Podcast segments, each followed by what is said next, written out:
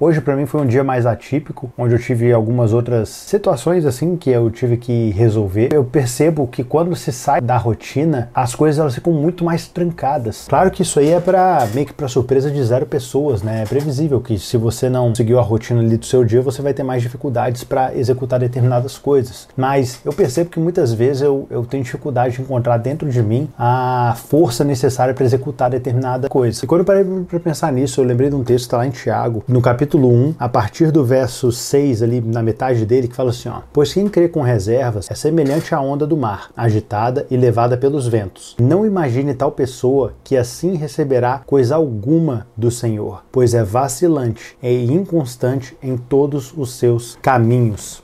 Eu percebo